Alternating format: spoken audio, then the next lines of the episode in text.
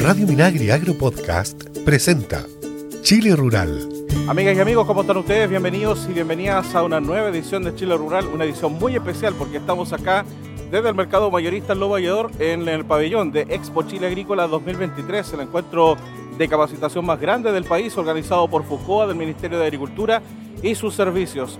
Más de 80 instituciones participantes, más de 100 actividades de capacitación completamente gratuita, tanto presenciales como virtuales, a través de www.expochileagrícola.cl, que ustedes, por supuesto, buena parte de ustedes quienes nos están escuchando desde distintos puntos del país, gracias a las 70 radioemisoras que transmiten Chile Rural, también pudieron participar en estas dos jornadas de capacitación gratuita y formación y entretención también, ¿por qué no? Por supuesto, a través de Expo TV y también la estuvimos eh, transmitiendo a través de radiominagri.cl. Les tenemos un programa de recuento, un programa para poder compartir con ustedes, sobre todo con quienes no pudieron estar presencialmente, parte de las experiencias, las impresiones, lo que pudimos recoger acá en este evento del año para nosotros, que hacemos con mucho cariño desde Foucault, del Ministerio de Agricultura. Así que vamos a estar acompañándonos en los próximos 30 minutos con un recuento de eh, algunos testimonios de las autoridades, también vamos a recoger un balance y también eh, vamos a estar con Gianfranco Rubio, nuestro periodista, que estuvo despachando de distintos puntos de la feria, especialmente con eh, productores y productoras que estuvieron presentes y también con algunos expositores, así que no se lo pierdan, comenzamos inmediatamente. Junto a Christian Blower, en la edición de sonido, les damos la bienvenida. Lo mejor de nosotros para entregarte datos e información. Seguimos con Chile Rural. Bueno, quien estuvo encabezando esta Expo Chile Agrícola 2023, específicamente la apertura y algunos seminarios, fue la subsecretaria de Agricultura Ignacia Fernández, a quien escuchamos algunas eh, partes de sus palabras en esta ceremonia de inauguración que se realizó el pasado martes. Escuchamos a continuación. Quisiera eh, relevar que para nosotros esta feria es particularmente importante, como decíamos, porque es una vitrina eh, fundamental para algo que como ministerio estamos regularmente intentando hacer, pero que muchas veces en el marco de eh, otras prioridades y otras agendas que invisibilizan cierto la ruralidad y la agricultura eh, es difícil eh, poner por delante, como es la importancia que el sector agrícola representa desde muchos puntos de vista, ¿cierto? Desde el punto de vista de lo que tiene que ver con el comercio internacional, y el producto y el crecimiento del país, el desarrollo económico de nuestro país.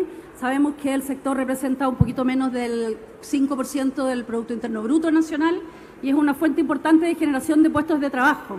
¿ah? puestos de trabajo por los que ciertamente tenemos que trabajar por generar mejores condiciones y oportunidades y consolidar desde esa perspectiva en términos de nuestra agenda también de calidad del empleo. Eh, pero es también un sector importante para otra agenda en la que estamos fuerte comprometidos, como es el desarrollo de la pequeña y la mediana agricultura. Y me refiero aquí a quienes son trabajadores agrícolas por cuenta propia, cerca de 62.000 agricultores familiares, campesinos e indígenas eh, especializados, con un potencial importante de, comercialización y de crecimiento en esa perspectiva, y un conjunto mucho más amplio de alrededor de 167.000 eh, pequeños agricultores familiares multiactivos que comparten en el fondo las tareas agrícolas con otras tareas de distinta naturaleza para poder generar ingresos y sobrevivir de forma adecuada en las muy complejas condiciones que muchas veces enfrenta la ruralidad en nuestro país, incluso en condiciones regulares, que decir en el marco de las extremas condiciones climáticas que estamos enfrentando en la actualidad. Poner en valor y relevar el peso que la agricultura representa desde esta perspectiva que mencionamos es ya sin duda un desafío importante y fundamental del trabajo de nuestro ministerio y que esperamos que la Expo sea un espacio también para hacerlo. Pero nos interesa también, y hemos estado fuertemente abocados a esa tarea durante eh, el último año y medio, desde el inicio de este gobierno y por mandato del presidente de la República, poner en valor también la importancia que el sistema agroalimentario y la agricultura en particular representa para los consumidores, ¿cierto? Para la producción de alimentos y para la alimentación nutritiva y saludable del conjunto de los hogares del país. Ahí teníamos el testimonio de la subsecretaria de Agricultura, Ignacia Fernández, quien en representación del ministro de Agricultura, Esteban Valenzuela, estuvo encabezando esta Expo Chile Agrícola. El ministro de Agricultura, por supuesto, que estuvo en terreno en el marco de esta emergencia. Ya revisaremos más adelante en un bloque de nuestras informaciones habituales eh, lo que es esta emergencia producto del sistema frontal, que por supuesto se estuvo viviendo eh, en la zona centro-sur del país. Desde ya nuestro saludo, nuestro ánimo también, nuestro mensaje eh, de, apoyo y de esperanza para todos los agricultores y agricultoras afectadas por este sistema frontal. Ya estaremos con ustedes con información respecto a eso. Seguimos con este especial de Expo Chile Agrícola 2023. Seguimos al día junto a Chile Rural. Bueno, ahora vamos a tener un enlace con Gianfranco Rubio, nuestro periodista, quien estuvo recorriendo Expo Chile Agrícola y nos tiene una importante información, testimonio de parte de los expositores y expositoras de este evento. Escuchemos. Estamos junto a Ana Sandoval, investigadora de INEA, quien nos comentará más sobre las distintas harinas no convencionales con las que están trabajando hoy en día desde INEA. Ana, ¿qué nos puedes comentar sobre el trabajo que hoy en día han llevado a cabo? Mira, nosotros como línea de investigación eh, trabajamos justamente en harinas no convencionales. Consisten principalmente en eh, harinas, ingredientes, en base a materias primas diversas a la del trigo harinero, que destacan principalmente lo que es a nivel nutricional. Eso es lo que buscamos. ¿ya? Eh, harinas, de, por ejemplo, de legumbres, harinas de, de frutos secos, harinas de semillas oleaginosas, de otros cereales que difieren del trigo, como les decía, eh, nos aportan mucho más en proteína, en ácidos grasos, en ácidos grasos saludables, bien digo. Eh, son, la mayoría son libres de gluten, lo que es bueno para consumidores con requerimientos específicos, como por ejemplo los celíacos. Y bueno, eso es lo que nosotros hacemos como IN. ¿ya? trabajamos en, evaluar estas materias primas, caracterizarlas y también trabajarlas para en diversos usos. Apoyamos en diversas formulaciones a la empresa. Justamente tenemos también nos vinculamos con la empresa. En este caso estamos ahora con la colaboración de Purato que ellos eligieron, nos eligieron también porque a ellos les interesa mucho el tema de estas harinas, estas nuevas alternativas. ¿ya? Aquí si quieres te, puedo mostrar más o menos de cuáles son algunas propiedades. Y la idea es que estos prototipos que nosotros utilizamos, nosotros elaboramos, sean probados en la industria y sean escalables. No, no, que lleguen con la harina y no sepamos qué hacer con ellas, sino que la empresa, el mercado pueda trabajar con ellas en sus diversos productos. Es el caso de, de Puratos, que nos está acompañando hoy en día, y ellos probaron en diversas mezclas. ¿ya? probaron, eh, querían aportar a nivel nutricional, como le digo, eh, trabajar en la parte de proteína y elaboraron un producto ellos en base, es un pan, pero es en base obviamente a harina de trigo, pero a esta le agregaron diversas harinas con aporte en proteína, como harina de lupino, que esa te entrega entre un 38 40% por sí sola. Eh, tienen también harina de lentejas, harina de, garbanzo y además colocan también otros tipos de linaza, por ejemplo, que también tiene ácido graso esencial, ácido graso, perdón, saludables. Entonces al final generas este producto. Es un producto diferenciado a nivel nutricional. Y eso es lo, que nosotros como INEA esperamos que finalmente eso es lo que llega al consumidor. Eso es lo que es nuestra propuesta, es una apuesta que nosotros hacemos como estas alternativas saludables pueden llegar al consumidor a través, obviamente, de la empresa hacemos todo ese triángulo al final, investigación, escalamiento de empresa, de mercado y luego consumidor. Muchas gracias Gianfranco, Gianfranco Rubio, nuestro periodista de Foucault, quien nos tuvo también eh, las sensaciones, ahí estuvo eh, dando, tomándole el pulso a lo que fue este espacio ferial en Expo Chile Agrícola 2023 que tuvimos esta semana. Bueno, también en nuestra señal en vivo durante el evento estuvo acompañándonos, eh, estuvieron acompañándonos directores y directoras de servicios, entre ellos alguien muy relevante, ¿no? sobre todo por las labores de, en terreno que tuvo en el marco de esta emergencia, Wilson Ureta, secretario ejecutivo de la CNR, quien también compartió con nosotros parte de su testimonio de la labor en terreno y también algunas de las novedades de la eh, recientemente aprobada por el Congreso ley de riego, así que escuchamos parte de sus palabras. Bueno, si me permites, quisiera primero saludar a todas las personas, en especial las que han sido enormemente afectadas. Agricultores y agricultores en todas las regiones, desde el Valparaíso hasta incluso un sector de la Araucanía, que han sido azotadas y en algunos casos doblemente azotadas por, e, por, estas inundaciones. Hemos tenido la oportunidad de recorrer todas las regiones, nosotros como CNR, estar en terreno. Yo vengo llegando recién de la región del, Maule, la más afectada por por, lejos y, decirles que bueno, no los vamos a dejar solos, que vamos a estar con ustedes tanto en la emergencia como en la siguiente etapa. Eh, yo te diría que, que este evento en, en, torno a la agricultura es mucho más dañino, lo, que sucedió, en especial en la región del Maule, eh, tanto en cobertura como en impacto, eh, y también en lo psicológico. Yo vi muchos agricultores que están ya bajando los brazos y, por eso es tan importante que nosotros estemos con ellos para levantarnos todos juntos. ¿De qué manera los van a estar apoyando eh, de aquí en adelante a raíz de, esta emergencia que tú mencionabas, Wilson? Nosotros en, el evento de junio, eh, a raíz de ese evento, nosotros habíamos lanzado un concurso especial de emergencia para la rehabilitación de los canales, que son las vías arteriales, de lo, por lo cual llevan la agua a los predios. Y habíamos levantado un concurso inicialmente de 13 mil millones, ahora llega a los 14 mil 500 millones de pesos y nos pilla este otro este, este evento junto con la subsecretaria y el ministro de Agricultura, estamos preparando una propuesta para abordar esta contingencia que irá en una línea parecida y además poniendo énfasis en una línea de reconstrucción, donde estos eventos no vuelvan a suceder o que al menos bajemos las probabilidades de que sufran daño los agricultores. Oye, ustedes han realizado programas especiales para la pequeña agricultura, concursos para, para mujeres, más innovación.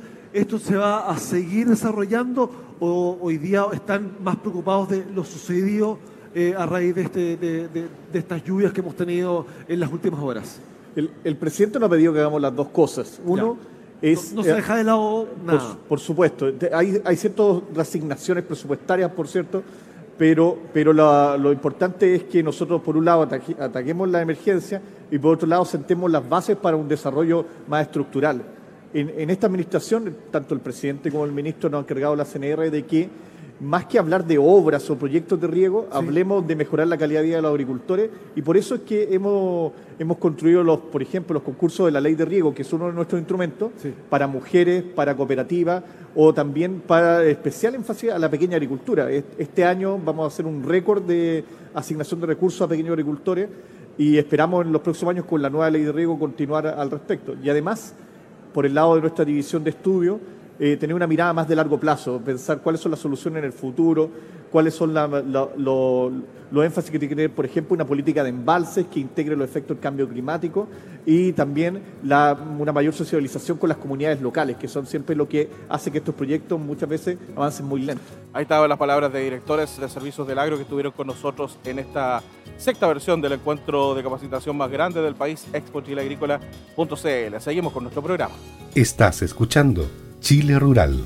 Bueno, vamos cerrando ya este especial y le doy el pase nuevamente a Gianfranco Rubio, que tiene un interesante entrevistado o entrevistada desde un punto de la Expo Chile Agrícola. Escuchemos. Estamos en el stand de Brasil junto a Felipe Neve, agregado agrícola de Brasil, quien nos va a comentar sobre la relevancia de la participación de nuestro país vecino, que, con quienes tenemos grandes relaciones y que son unos grandes productores agropecuarios hasta el día de hoy, ¿verdad, Felipe?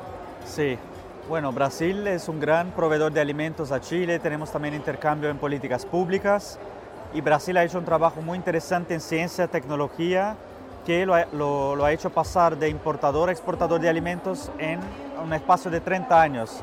Así que les invito a conocer lo que fue el pabellón de Brasil. ¿Cuál es la relevancia de participar en Expo Chile Agrícola para ustedes? ¿Qué ha sido estar aquí presente como país invitado especial? Gracias. No, para nosotros es importante porque ahí estamos sellando una asociación en el sector agroalimentario con Chile, que ya es el, fue el año pasado el sexto destino de las exportaciones de Brasil en el mundo. Y Brasil es el tercer socio comercial de Chile globalmente hablando. Entonces es una oportunidad de decir que tenemos más para ofrecer y más para aprender también. ¿Cómo ha sido esto el primer día y lo que queda de este día para ustedes como experiencia, eh, la recepción de los jóvenes, adultos que han venido a visitar el stand de Brasil y también el Museo del Café? No, ha sido excelente, estamos muy satisfechos con la organización del evento, eh, lo que fue la participación del público que pudo, pudo degustar acá algunas excelencias agroalimentarias que tenemos en Brasil, el pan de queijo, el café, jugo de naranja y, y en algún momento también un poco la caipirinha. Y tenemos el Museo del Café acá de Brasil que muestra cómo nuestros productos agrícolas son también cultura, parte de nuestra cultura. Y el espacio especial que destinaron a Paulo Freire, eh, un homenaje a una persona que tuvo gran aporte a la alfabetización rural en el país. Eh, ¿Ustedes cómo lo ven también, eh, la persona de Paulo Freire y su legado? estamos muy agradecidos por este homenaje que propuso Chile, de homenajear a este educador, gran filósofo intelectual brasileño, y su participación en Brasil hoy día nos deja un legado de un pensamiento crítico, un pensamiento autónomo, que yo creo que es muy importante para los días de hoy y siempre. Y también un legado de, inclusión, porque lo que hizo de trabajo acá en Chile fue la alfabetización campesina de adultos. Entonces eh, muestra cómo esta inclusión es necesaria y cómo tenemos desafíos todavía para superar en Latinoamérica. Ahí teníamos a Gianfranco Rubio, eh, continuamos con nuestro especial acá en eh, Chile Rural de Expo Chile Agrícola 2023. Y también quien estuvo con nosotros haciendo algunos balances, destacando la importancia de la realización anual de este evento, de este encuentro oficial del agro, es nuestro director ejecutivo Claudio Urtubia, así que lo escuchamos a continuación. Ha sido una experiencia muy buena, es decir, eh, estamos muy sorprendidos gratamente. Para hacer la comparación, el año pasado tuvimos 36.000 visitas entre físicas y plataformas, visitas. Y de esas visitas, cerca de 7.000, 8.000 fueron aquí, en Mercado Los Valledor, físicamente. Este año, obviamente, tenemos que decirlo así, no podíamos tener tantas porque teníamos la tormenta perfecta entre ayer y día. Entonces no podíamos esperar que hubiese tantas visitas. Tuvimos cerca de 2.500 en total, que con esas condiciones climáticas, hoy lloviendo todo el día, es una gran cosa. Pero donde tuvimos la gran sorpresa es que nos dimos un salto enorme en plataforma y estuvimos en 42.000 visitas, 42.000, 42.500 visitas. En total fueron cerca de 45.000. Yo tengo que agregar también que Mundo TV permitió que esta señal llegara a todo Chile en sus frecuencias y eso nos agrega una cantidad de eh, teleaudiencia que no la tengo numerada, pero que la multiplica, multiplica todo lo que he dicho. En ese sentido, felices de que haya habido tanto interés en participar en las actividades de formación, en las charlas, en los seminarios, para temas que pretenden, como decíamos durante el día, responder a los desafíos de la agricultura hoy día, de la pequeña, de la agricultura familiar campesina indígena, de la mediana, de la grande. Y hemos tenido a todos los distintos actores presentes en estos 80 eh, stands e instituciones que han estado presentes acá, eh, Álvaro. Oye, Claudio, y uno, uno de los ejes principales de, de, de FUCOA y de esta Expo Chile Agrícola son justamente las charlas, los seminarios. Eh, y si ustedes no pudieron estar presentes en alguna charla, algún seminario o algún curso que se lo perdieron, tenían que hacer otras cosas, estas charlas quedan guardadas en la página web. O sea, ustedes en un par de días más ingresan a www.expochileagrícola y pueden revisar algún curso que por ese motivo no pudieron ver. Así es. A lo mejor nos vamos a demorar un poquito, nos vamos a demorar unos días por sobre todo porque tuvimos que hacer unas reprogramaciones y el agua nos afectó. Sí, sí, verdad. Así que tuvimos que reprogramar algunas charlas para grabarlas, entonces nos vamos a demorar un poquito, pero en los siguientes días todos los que se inscribieron ¿no? en los cursos, pero también con un acceso de los que tengan interés en formarse, en www.expo Chile Agrícola van a poder saber de todo, huertas urbanas, pestes, prevención de incendios, eh, sistemas agropecuarios, sistema agroalimentario para la seguridad y soberanía alimentaria. Vamos a tener mil temas que son los 130 que nos sirvieron de base para charlas y cursos y seminarios y que van a estar en www.expochileagrícola.cl. Ahí teníamos las palabras de Claudio Urtubia, nuestro director ejecutivo en lo que fue esta Expo Chile Agrícola 2023. Seguimos nosotros con nuestro programa especial. El mundo del agro y sus informaciones Estás en Chile Rural. Estamos en este especial de Chile Rural en Expo Chile Agrícola 2023, pero siempre atentos, por supuesto, a lo que son las informaciones, los principales hechos, el acontecer del Ministerio de Agricultura y sus servicios a lo largo de nuestro país. Y por supuesto que la emergencia producto del sistema frontal en la zona centro-sur del país es un tema clave que tenemos que revisar. Y partimos por eso contándoles que el presidente de la República, Gabriel Boric, junto a los ministros de Agricultura Esteban Valenzuela y de Obras Públicas Jessica López, anunció estado de emergencia agrícola para 117 comunas de las regiones de O'Higgins, Maule, Ñuble y Biobío. Este anuncio se realizó en la comuna de San Fernando en el marco de la visita del presidente a las zonas afectadas por el frente de mal tiempo. El mandatario destacó que el estado de emergencia agrícola sirve para facilitar los recursos para los sectores de ganaderos y agricultores que van a requerir mucho apoyo en estos momentos. En materia de anuncio, tras evaluarlo en base a los antecedentes que hemos recopilado con campesinos, con dirigentes, he decidido también decretar estado de emergencia agrícola para facilitar los recursos eh, para los sectores ganaderos, agricultores, vitivinícolas, apicultores que van a requerir mucho, mucho apoyo en estos momentos. El estado de emergencia agrícola que se enmarca en la ley de presupuesto del sector público se complementa con las ayudas vigentes por el sistema frontal que tuvimos hace siete semanas y nos va a permitir agilizar la entrega de las ayudas necesarias. Se va a aplicar para las 117 comunas de O'Higgins, Maule, Ñuble y Biobío que se han visto afectadas por las lluvias, las inundaciones, nevadas y el impacto productivo en la matriz agrícola, que recordemos, este es el lugar donde se produce parte importante de los alimentos que se consumen en Chile. Y por lo tanto nos vamos a poner de pie, tenemos que ponernos de pie, el Estado ahí tiene que estar presente, vamos a mover esa musculatura por muy difícil que sea. Una de las características de la emergencia agrícola es que permite destinar recursos de presupuesto del año en curso para el financiamiento de medidas como la entrega de forraje para ganado, aves o alimento para abejas. En esta línea, el ministro de Agricultura, Esteban Valenzuela, detalló que el decreto de emergencia agrícola permite facilitar las compras y ser eficaces en la distribución de las ayudas. El decreto de emergencia agrícola nos permite rápidamente poder hacer lo que hicimos en incendio y en la primera afectación, que es poder facilitar las compras. Somos muy estrictos en que igual tres cotizaciones, evitar cualquier acto reñido con la probidad, pero ser eficaces desde la Ceremi de Agricultura e INDAP para estar como vamos a tener que hacerlo la próxima semana distribuyendo alimentación y forraje, particularmente zonas aisladas como las conocemos, y también alimentación en muchos casos para el sector apícola, no solo para el sector ganadero. El presidente Gabriel Boric señaló también que esta declaración de emergencia agrícola es relevante, dado que este es el lugar donde se produce parte importante de los alimentos que se consumen en Chile y por lo tanto nos vamos a poner de pie, tenemos que ponernos de pie. El Estado tiene que estar presente y mover esa musculatura, por muy difícil que sea. La emergencia agrícola decretada por el gobierno a través del Ministerio de Agricultura busca que la entrega de ayuda para enfrentar este frente de mal tiempo sea más ágil y oportuna y se complementa con la que se encuentra vigente y que responde al frente de mal tiempo de junio pasado.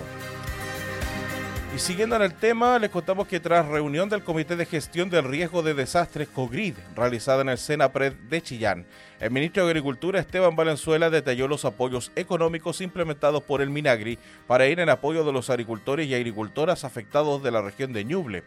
Desde Agricultura son más de 5 mil millones de pesos que se pondrán a disposición, más créditos INDAP a 1,5% de tasa anual. Tanto el CEREMI como la directora de INDAP han estado muy conectados con los actores.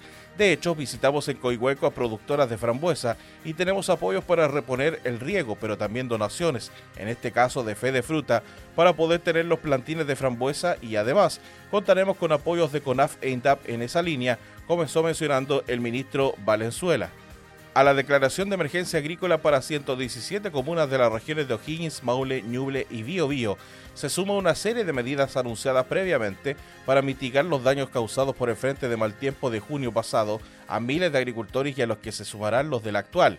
Entre ellas, un bono de 500 mil a 5 millones de pesos que se comenzará a pagar desde el 4 de septiembre y que beneficiará a más de 12 mil agricultoras y agricultores de las zonas afectadas. Para la región de Ñuble, Valenzuela explicó que a contar del 4 de septiembre se depositan y entregan los cheques cuando no tienen cuenta en Banco Estado. Se van a depositar más de 3 mil millones de pesos a agricultores afectados tanto INDAP como no INDAP, que en total son alrededor de 2 mil personas. A estos bonos se suman 7 mil millones de pesos a nivel nacional que serán entregados desde INDAP para enfrentar la emergencia y preparar la temporada de riego 2023-2024. Asimismo, se destinarán 2.500 millones de pesos a la región del Maule para reparar canales afectados por el desborde en los ríos Ancoa y Longaví. A los apoyos económicos mencionados se suman los concursos especiales de emergencia de la ley de riego por 14.500 millones de pesos para las zonas afectadas, que tienen requisitos simplificados para facilitar y agilizar el acceso a los recursos a disposición de las organizaciones para desembarcar y realizar otros trabajos de rehabilitación básica en canales con el fin de restituir una funcionalidad esencial para conducir el agua hacia los predios. Y cambiamos de tema para contarle finalmente que el Ministerio de Agricultura informó que nuestro país se ha declarado libre de influenza aviar de alta patogenicidad en aves de corral, luego que el Servicio Agrícola y Ganadero SAC cumpliera con todas las acciones, vigilancia y plazos establecidos por la Organización Mundial de la Salud OMSA, cerrando los focos de todos los planteles comerciales que se encontraban positivos a esta enfermedad que afecta a las aves. El ministro de Agricultura, Esteban Valenzuela, señaló que esta es una tremenda noticia dentro de la tragedia provocada por las lluvias, especialmente para la región de O'Higgins, que es una de las más relevantes en carnes blancas y de aves para el proceso exportador. La creación de empleo y la reactivación del trabajo en los mataderos de dicha industria. Esto es un problema menos y eso es muy importante. Por su parte, el director nacional del SAC, José Guajardo Reyes, destacó la labor realizada por el servicio, ya que gracias al trabajo coordinado entre nuestros funcionarios y funcionarias en todo el país y a la colaboración de la industria, hoy podemos decir que estamos libres de este letal virus en las aves de corral. Sin embargo, esto no quiere decir que bajemos la guardia, porque el SAC sigue trabajando intensamente y desplegado en todo el territorio nacional para evitar nuevos contagios. Hemos aumentado las medidas de bioseguridad en la industria. Es un estrecho trabajo con ellos, lo que creemos nos permitirá enfrentar de mejor manera la próxima temporada de migración de aves en la próxima primavera. Desde que se inició la emergencia zoosanitaria en diciembre del año pasado, el SAC ha muestreado a cerca de 25.000 aves industriales y más de 96.000 aves de traspatio con esta declaración tenemos la posibilidad de seguir reabriendo mercados de exportación para productos apícolas como China, Colombia, Corea y Perú, entre otros importantes destinos, agregó el director nacional del SAC, José Guajardo Reyes. Bueno, ya, vamos llegando al final de nuestro programa y yo antes de eso quiero recordarles que como todos los años anteriores, eh, bueno, quienes participan y nos siguen lo saben, en expochileagrícola.cl vamos a tener en los próximos días todos los seminarios y charlas de forma online completamente accesibles, completamente gratuitos para que usted se pueda meter a expochileagrícola.cl y poder revivir eh, o si se perdió alguna de las actividades también por supuesto va a poder verlas online completamente gratis, acceso libre para todos.